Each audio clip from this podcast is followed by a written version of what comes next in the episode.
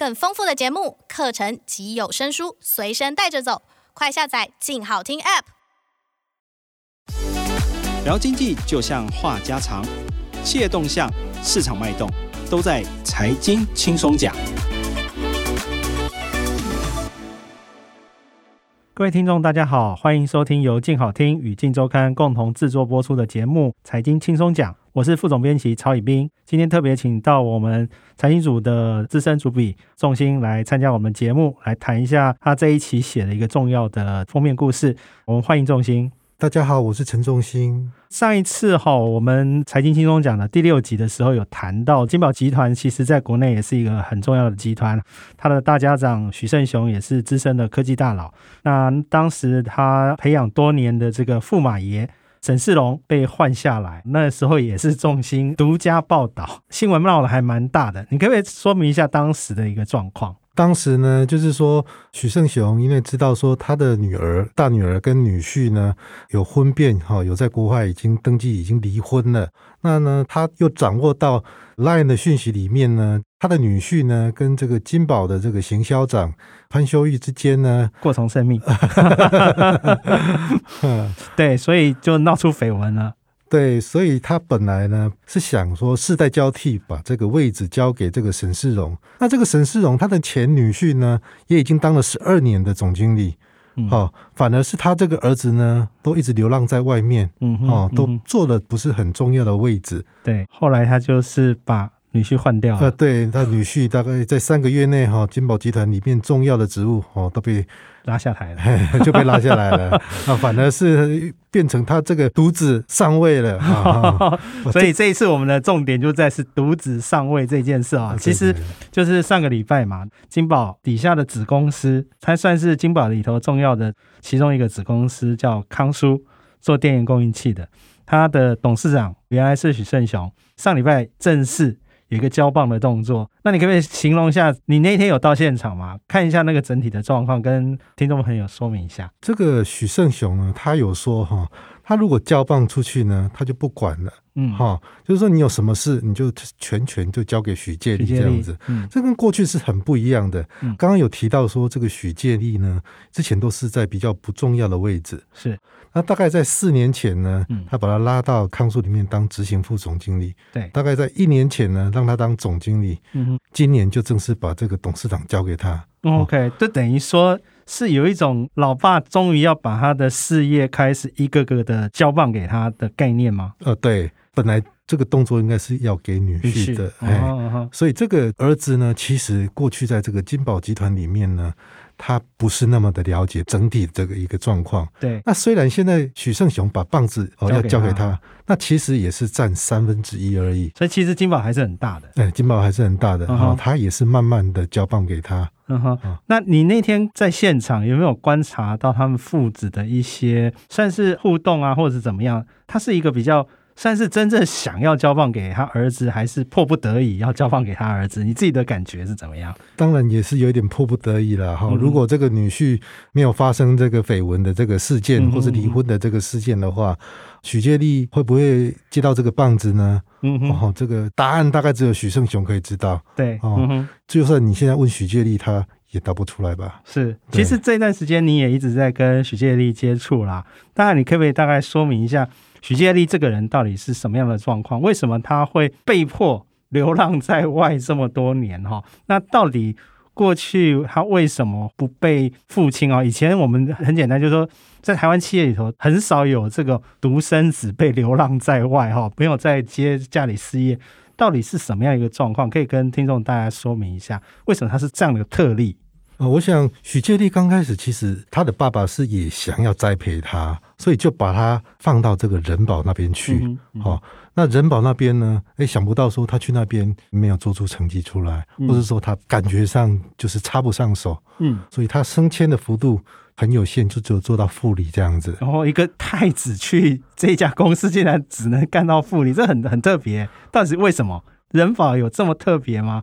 人保的经营阶层可以不理太子爷吗？对，所以金宝的老陈就觉得说啊，许胜雄当初你如果把这个许介立当个副总经理也好啊，嗯、哦，你当个副理真的是位阶真的是太低了。你能够看到整个集团整个运作的这个面向是很有限的，你只是在一个小单位里面的一个小副理。嗯嗯，为什么会产生这样的状况？人保是一个什么样特殊的状况？是不是里头有什么人卡住了他的位置啊？或者是这个是一个比较特别的一个状况？人保。对人保，我们就是可以知道说，其实大部分掌握的都是在他的副董事长陈瑞聪哦的手。他是很有名的这个科技大佬。嗯，对他都一直在跟这个林百里广达的林百里一直在校正，说我们到底谁是笔记型电脑代工的龙龙头？对，到底谁才是一哥这样子？哦，我们每次都呛来呛去，我想很多听众大概应该都是记忆犹新啊，印象都很深刻这样子。哦，那他掌握了整个这个人保的营运状况，甚至人保的员工都是虽然说。董事长是许胜雄，但是他们员工，你如果问他说：“哎，你老板是谁？”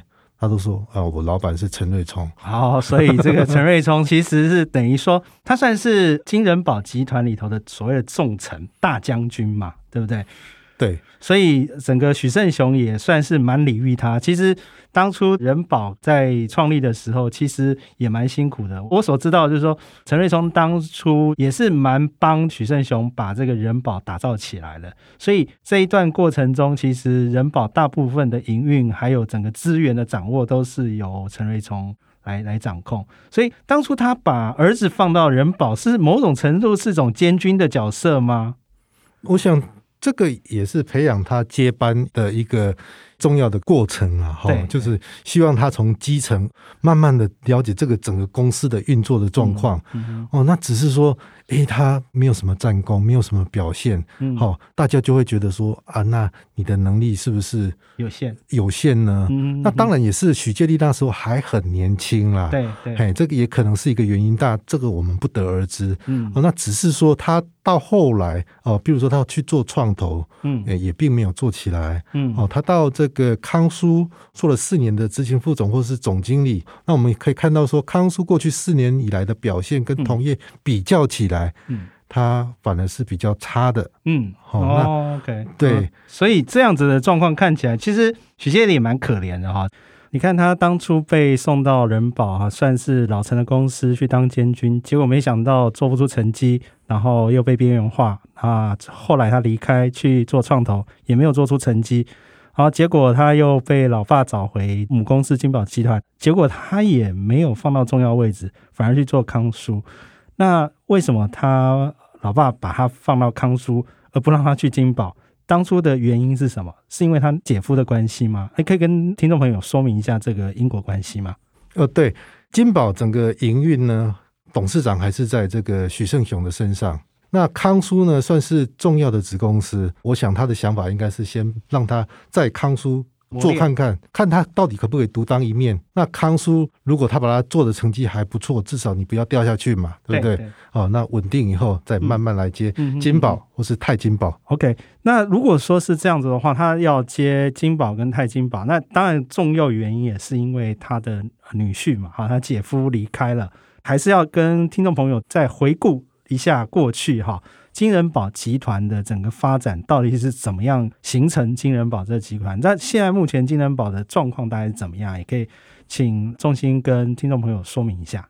金宝呢是当初呢是由这个林百里当总经理，呃、当总经理。那那个时候呢，刚开始是做计算机，嗯，好，对，计算机呢，那他后来又再转投资去做人保。那人保是一个刚开始是做监视器，再来才是做这个笔记型电脑，嗯、对，等于是母体是金宝公司，金宝电子。嗯、那最重要的子公司就是人保电脑，嗯，好，那整个分工版图大概是这样子。但是因为人保是由陈瑞聪来掌握。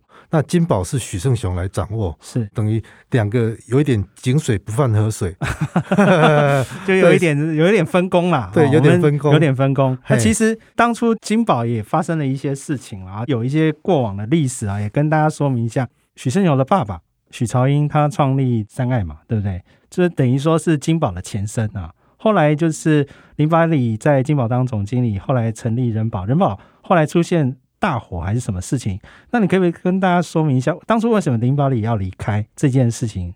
林百里他自己大概有自己的理想啊，他其实在大学的时候他就自己可以组电脑，哦，他其实电子的工程的能力非常的强。对，哦，他后来也在这个笔记电脑里面做到一哥嘛。对，是人保在陈瑞聪的带领下才慢慢追上来这样子。那人保呢，那一场大火呢，其实对他的这个打击非常的大，嗯、甚至银行都抽银根了。哦，那陈瑞聪呢，等于是在整个危机当中呢，慢慢把它做起来。嗯、哦，所以他对于人保的掌握度非常的高。嗯，也是造成说后面他儿子想要进去都没有办法插手的最重要原因嘛。对，对他战功实在是彪太彪炳了哈。那其实除了这个人保之外，金保的部分后来他交给女婿，他女婿到底这十二年有没有做出什么样的成绩嘛？哦，对他是在二零零八年海啸的时候接的这个棒子。嗯，哦，那至少走过了这一段危机，金宝也很稳定嘛。嗯，对，相较于说你这个十二年来，我们看许介立，嗯，在大概沈世荣。接棒以后，他大概就知道说啊，他接棒没有没忘了，没忘了，他就从人保离开了嘛。是哦，人保离开，他又去做创投，然后再到康舒。你看他整个舞台，或者是他整个表现，那当然就是不像说这个金宝，甚至太金宝啊。这几年在东南亚这边。他的这个影响力其实还蛮大的，在东南亚大概是数一数二的台商哦，它的规模是没错。对，当然说你看啊，我们刚刚提到这两个大山嘛，看起来就是一个太子爷哈，他想要接班，竟然回到这个母公司哦，发现不管是人保有陈瑞聪。回到金宝，金宝有他的姐夫，等于说两座大山阻挡了他的接班路。那回过头来，他这个没有办法接班，其实好像也听说有一个另外的原因，是好像是跟他老婆有关。你可以大概说明一下吗？对，他这个老婆，听说原本是一个模特儿，是个 也是呃美魔女嘛。对对对对对。那但是呢，他为了嫁进这个许家呢，他自己甚至把名字都改了。他原来叫什么名字？他本来叫做杨丽文。那因为许胜雄的太太叫做蔡丽珠，那中间的这个丽呢，跟他有重叠。他还为了这个呢，就马上去改了名字，现在叫做杨子晴。好，嗯哼嗯哼，那进去了以后呢，想不到说，哎，相处了一段时间。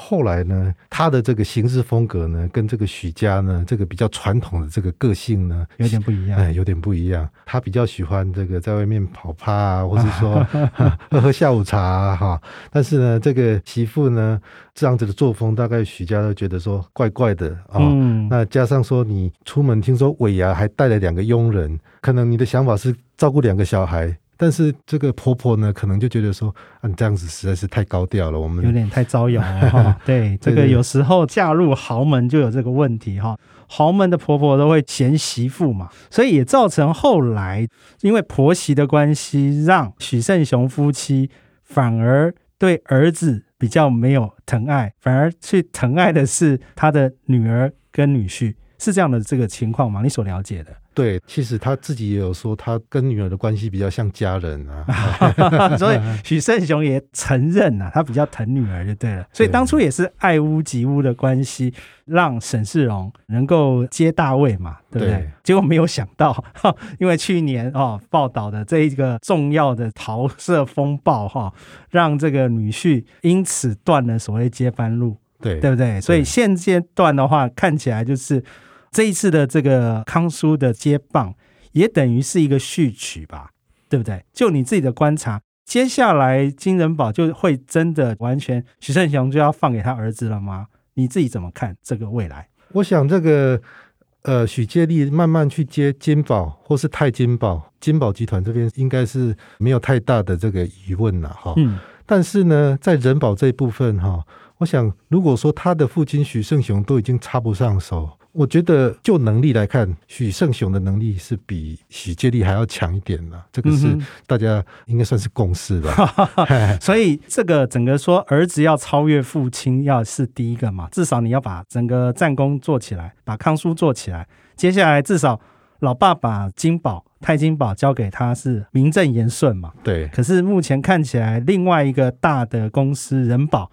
未来会不会他能够顺利掌握？可能就是未来许借力的挑战，可以这样说吗？是啊，是啊，可能就扮演大股东的角色比较多了。OK，我们今天非常谢谢仲兴哈，那百忙之中来替听众朋友说明这么好的故事，非常感谢各位听众的收听，请持续锁定由静好听与静周刊共同制播的节目《财经轻松讲》，我们下次见喽，拜拜，拜拜，想听爱爱听就在静好听。